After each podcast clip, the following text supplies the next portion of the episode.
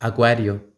eres un signo de aire que representa el elemento aire y esto está muy conectado con la libertad,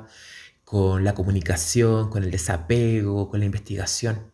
La carta que aparece para esta segunda quincena de junio es el Caballero de Copas. Y este Caballero de Copas te recuerda que es tan importante no olvidar tu mundo emocional, conectar con tus vínculos, conectar con tu sensibilidad y por sobre todo focalizarte en lo que deseas y quieres en tu vida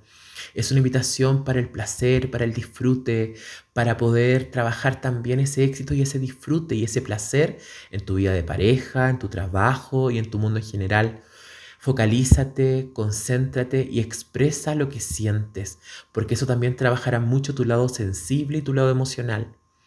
Por otro lado, la carta que aparece en el lado amoroso, en tu vida amorosa, es la carta de la torre. Hay que mirar y hay que observar los conflictos mirar qué es lo que te tensa, mirar y observar qué necesitas cambiar en tu forma de relacionarte.